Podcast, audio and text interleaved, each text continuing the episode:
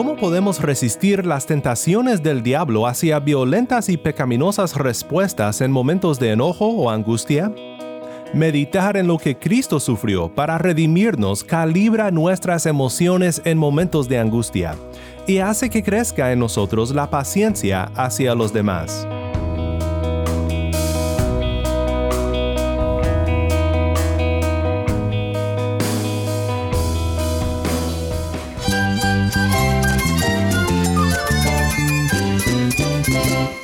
Cristo es la esperanza. Cristo es mi Señor y mi Salvador. Cristo ha transformado mi vida. Cristo es la viña. Separado de Él, nada puedes hacer. Cristo es el camino, la verdad y la vida. Jesús es mi todo. El único descanso, la única paz verdadera es con Jesucristo. Estás escuchando a El Faro de Redención, Cristo desde toda la Biblia para toda Cuba y para todo el mundo.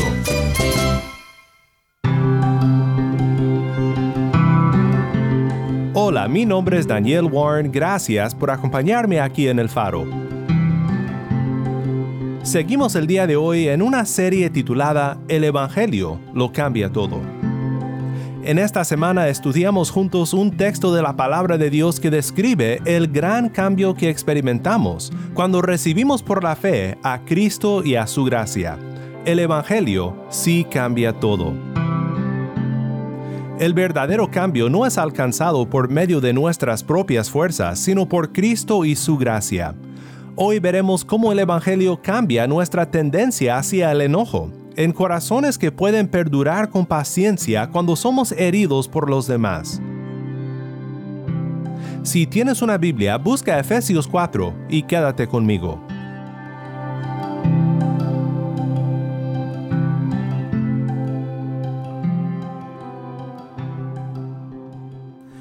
Antes de comenzar, te quiero recordar que tenemos ahora un número de WhatsApp. Para suscribirte a nuestro canal de distribución de contenido o para enviar un mensaje al equipo del Faro, puedes escribirnos al número 1786-373-4880. Cuando nos mandes un mensaje, indícanos desde dónde nos escuchas y si nos permites compartir tu mensaje aquí en el Faro. Nuevamente nuestro número es 1-786-373-4880.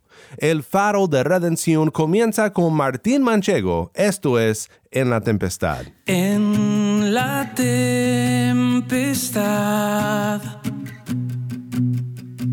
en el día de prueba,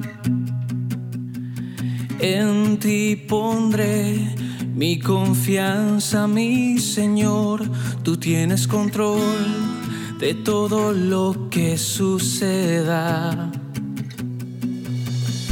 Tú eres mi refugio y mi fortaleza.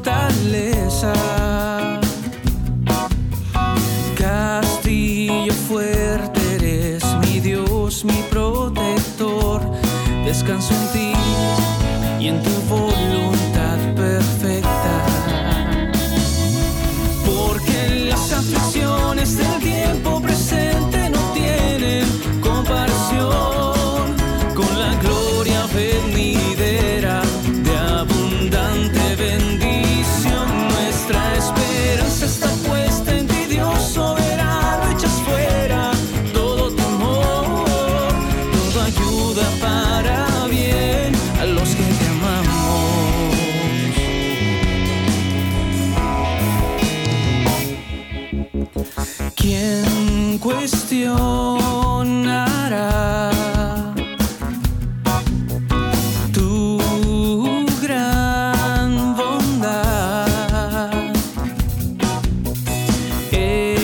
Dios justo y siempre lo serás. Nos diste paz por toda la eternidad.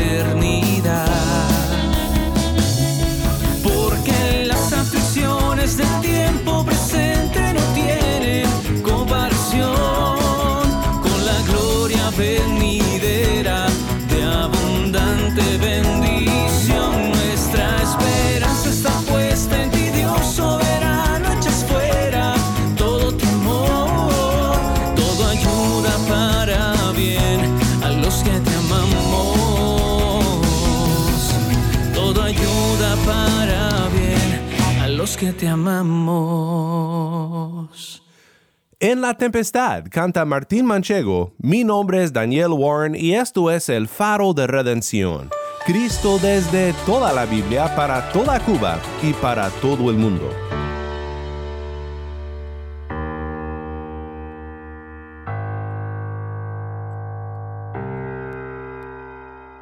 ¿Eres enojón? A nadie nos gusta admitirlo, pero la Biblia reconoce que este es un gran problema del corazón humano. Proverbios 29:11 dice, El necio da rienda suelta a su ira, pero el sabio la reprime. El enojón es necio, pero el sabio calla. En nuestro texto de estudio Efesios 4:17 a 5:2, hemos visto que el Evangelio es lo que cambia todo. Ningún enojón nunca se reformó solo proponiéndose a mejorar su actitud. Claro que puede ser exitoso en la reforma moral por un poco de tiempo, pero el cambio verdadero, el cambio que dura, tiene que empezar en un lugar mucho más profundo. Para realizar el verdadero cambio en nuestras vidas necesitamos una nueva identidad, la que el Evangelio nos da, y necesitamos un nuevo poder, el poder del Espíritu obrando en nuestras vidas.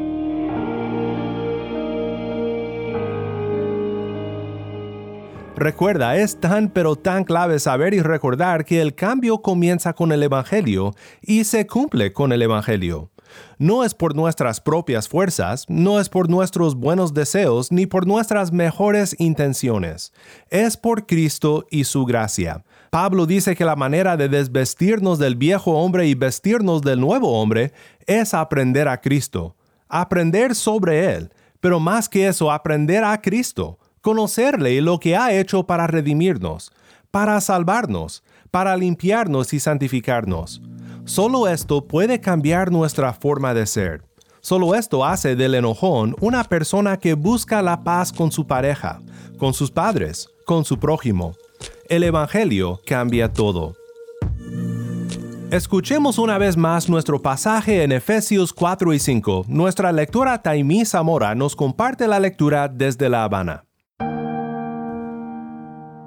Esto digo, pues, y afirmo juntamente con el Señor, que ustedes ya no anden así como andan también los gentiles en la vanidad de su mente. Ellos tienen entenebrecido su entendimiento, están excluidos de la vida de Dios por causa de la ignorancia que hay en ellos, por la dureza de su corazón. Habiendo llegado a ser insensibles, se entregaron a la sensualidad para cometer con avidez toda clase de impurezas. Pero ustedes no han aprendido a Cristo de esta manera, si en verdad lo oyeron y han sido enseñados en Él, conforme a la verdad que hay en Jesús, que en cuanto a la anterior manera de vivir, ustedes se despojen del viejo hombre, que se corrompe según los deseos engañosos, y que sean renovados en el espíritu de su mente, y se vistan del nuevo hombre, el cual, en la semejanza de Dios, ha sido creado en la justicia y santidad de la verdad.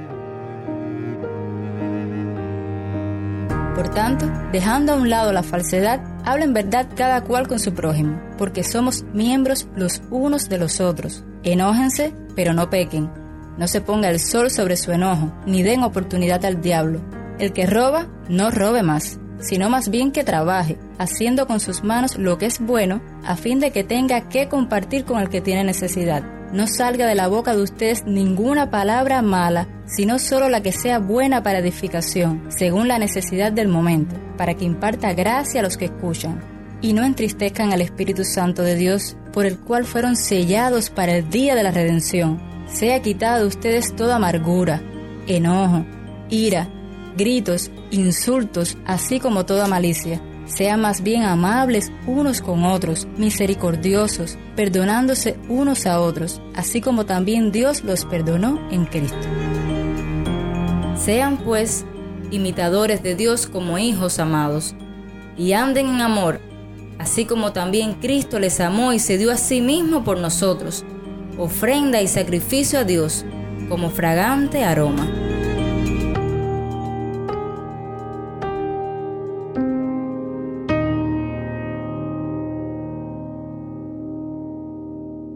Gracias, Tai. Nuevamente esto fue Efesios 4:17 a 5:2. Que nuestro Dios bendiga la lectura de su palabra. Los versículos 26 y 27 son nuestro enfoque el día de hoy y comienzan de una manera muy inesperada. Pablo dice, enójense. Esto no puede ser, o sí. A veces pareciera como si Pablo se contradijera en otros lugares, incluso en este mismo pasaje donde dice en el versículo 31, sea quitada de ustedes toda amargura, enojo, ira, gritos, insultos, así como toda malicia. ¿Cómo puede entonces decir en los versículos 26 y 27, enójense pero no pequen? No se ponga el sol sobre su enojo, ni den oportunidad al diablo. Interesantemente, Pablo aquí está citando al Salmo 4. En el Salmo 4, David clama desde su angustia frente a las falsas acusaciones de sus enemigos. Este es el contexto del cual Pablo toma su lenguaje para esta sección de Efesios 4. Escucha lo que David ora en medio de su frustración con sus enemigos. Cuando clamo, respóndeme, oh Dios de mi justicia en la angustia más aliviado, ten piedad de mí. Escucha mi oración. Hijos de hombres, ¿hasta cuándo cambiarán mi honra en deshonra? ¿Hasta cuándo amarán la vanidad y buscarán la mentira? Sepan, pues, que el Señor ha apartado al piadoso para sí. El Señor oye cuando a Él clamo. Tiemblen y no pequen. Mediten en su corazón sobre su lecho y callen. Ofrezcan sacrificios de justicia y confíen en el Señor. Muchos dicen, ¿quién nos mostrará el bien? Alza, oh Señor, sobre nosotros la luz de tu rostro. Alegría pusiste en mi corazón, mayor que la de ellos cuando abundan su grano y su vino nuevo. En paz me acostaré y así también dormiré, porque solo tú, Señor, me haces vivir seguro.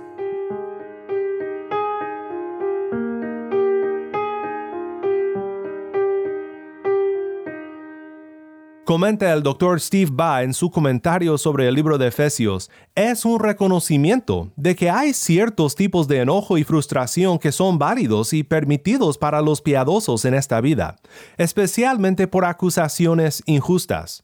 Pero el enojo desenfrenado equivale al homicidio, según Mateo 5, 21 al 22, y entonces viola el sexto mandamiento, Éxodo 20, versículo 13 aunque Dios se indigna cada día contra el impío, Salmo 7:11, esta es la ira de su juicio en contra del pecado y la maldad.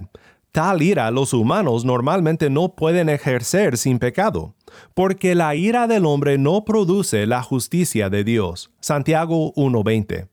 Entonces debemos distinguir entre la ira del juicio divino y la furia egoísta y humana. Es por eso que Pablo le agrega al Salmo, no se ponga el sol sobre su enojo. Una indignación justa puede encenderse y llevar al enojo debido a las maldades que los creyentes pueden enfrentar, pero debe de ser tratado rápidamente antes de que lleve al pecado. Este creo que es un excelente análisis de por qué Pablo se basa en este salmo aquí. Pero también pienso que no solo debemos de pensar en esto como si solo aplicara a momentos de persecución, sino en todos los aspectos de nuestras vidas. Hay momentos en los cuales nos enojamos justamente, pero terminamos pecando porque no lidiamos con la situación de una manera que honre a Dios. ¿A poco no? Creo que sí. Si vives en proximidad con pecadores, habrá pecado. Solo es cuestión de tiempo. Tu esposo pecará. Tu esposa pecará tus padres, tus hijos, tus empleados, tus jefes, tu prójimo. Y hay muchas ocasiones en las cuales somos justificados en nuestro enojo. La pregunta entonces es, ¿qué hacemos luego?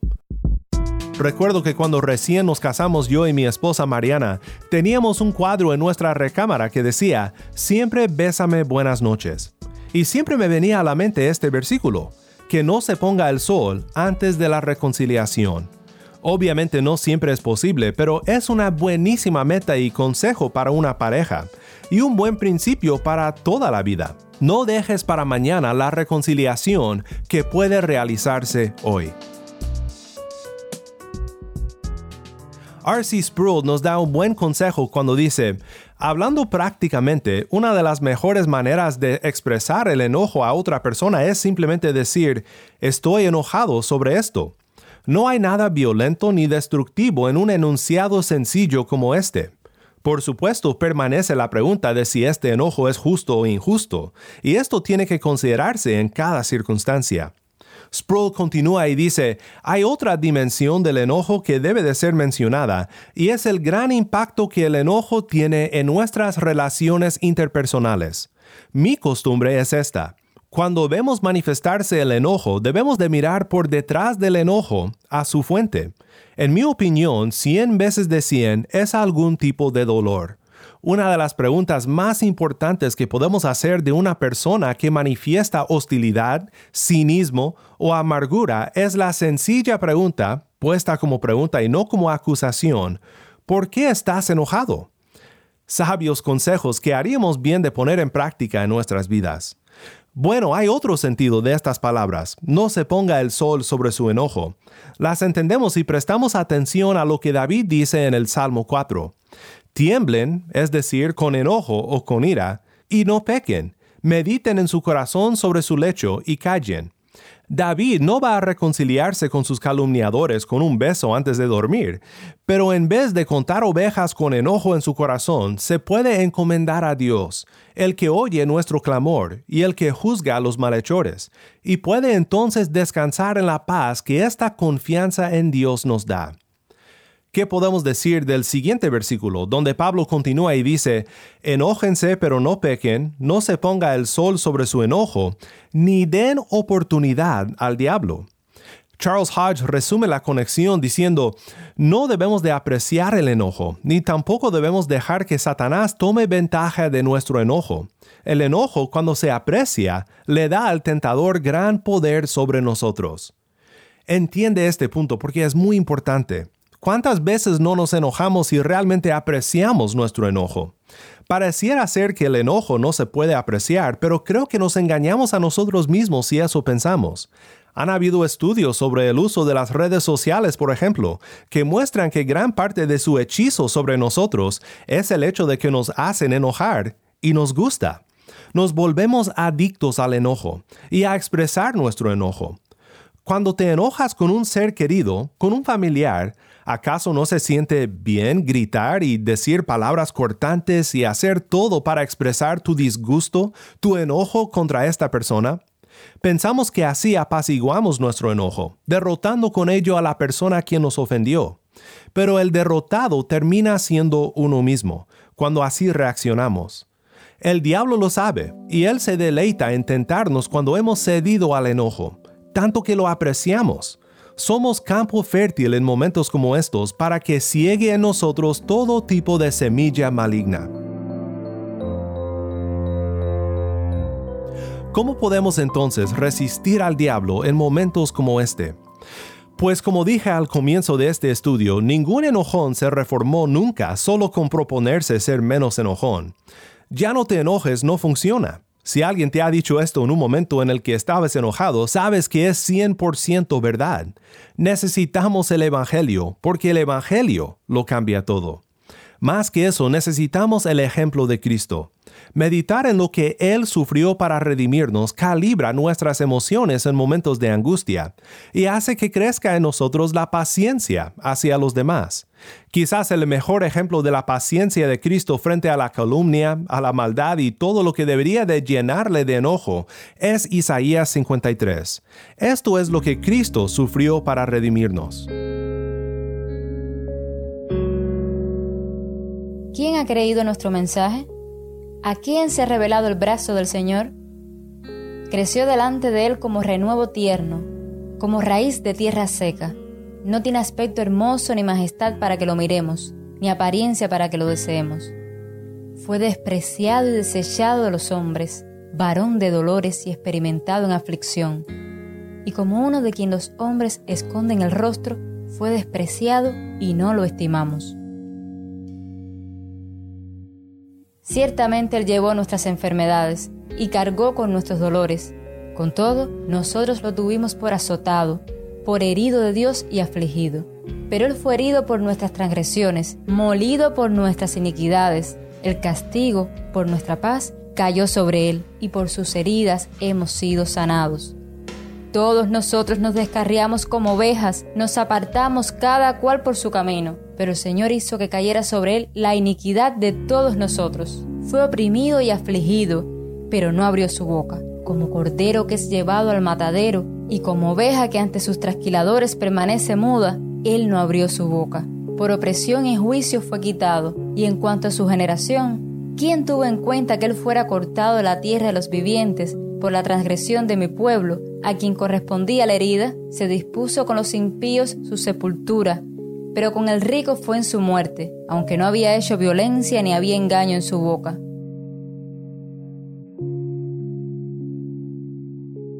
Isaías capítulo 53 ¿Notaste lo que dice el versículo 7? Fue oprimido y afligido, pero no abrió su boca. Como cordero que es llevado al matadero y como oveja que ante sus trasquiladores permanece muda, él no abrió su boca. Pedro nos recuerda esto en su primera carta, en una sección en donde él nos llama a sufrir con paciencia en vez de enojo, en vez de tomar venganza nos llama a seguir el ejemplo de nuestro glorioso Redentor, el Cordero llevado al matadero, que no abrió su boca, sino que confió en la promesa del Padre, en su amor y en su justicia.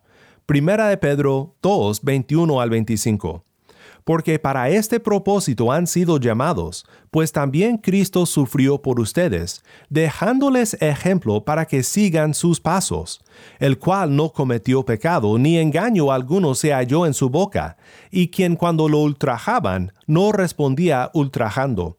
Cuando padecía no amenazaba, sino que se encomendaba a aquel que juzga con justicia él mismo llevó nuestros pecados en su cuerpo sobre la cruz, a fin de que muramos al pecado y vivamos a la justicia, porque por sus heridas fueron ustedes sanados. Pues ustedes andaban descarriados como ovejas, pero ahora han vuelto al pastor y guardián de sus almas. Amor de Dios, su inmensidad el hombre no podría contar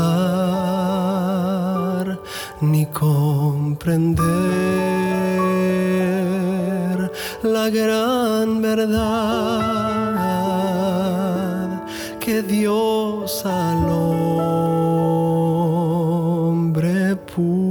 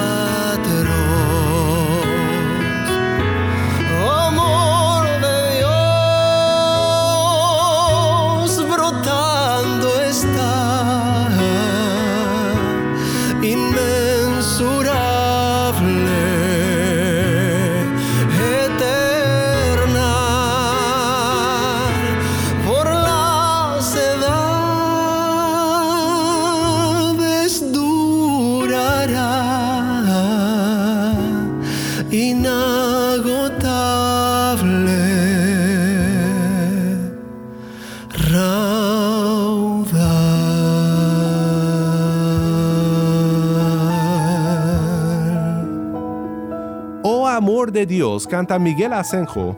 Mi nombre es Daniel Warren y esto es el faro de redención. Oremos juntos para terminar.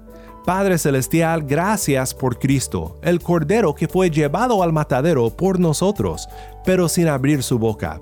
Cuánto anhelamos aprender de su paciencia y ponerla en práctica en nuestras vidas. Sabemos que será solo por tu gracia, así que te pedimos que nos ayudes a crecer en esto, Padre, a saber enojarnos pero sin pecar, a saber resistir las tentaciones del diablo en nuestros momentos de enojo, y sobre todo, Padre, a que seamos personas que confían en tu justicia y que fácilmente podamos reconciliarnos con los demás. Todo esto te lo pedimos en el nombre de Cristo, nuestro fiel Salvador y Señor. Amén.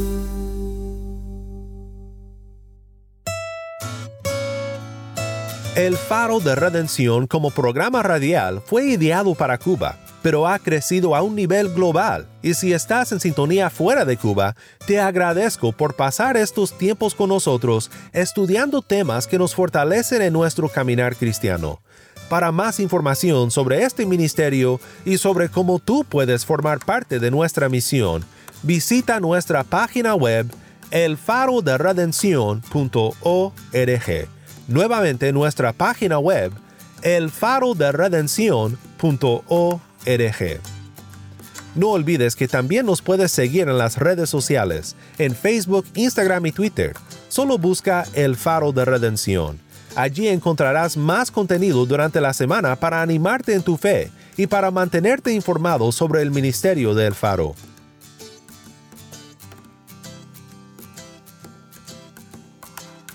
Si esta programación ha sido impactante para ti, queremos saber de ti. Puedes escribirnos al correo electrónico ministerio arroba elfaroderedencion.org. Nuevamente nuestro correo electrónico ministerio arroba elfaroderedencion.org. O mándanos un mensaje de voz a nuestro número de WhatsApp y cuando nos lo mandes indícanos si podemos incluir tu mensaje en un futuro programa. Nuestro número de WhatsApp es 1-786-373-4880. Nuevamente nuestro número de WhatsApp 1-786-373-4880.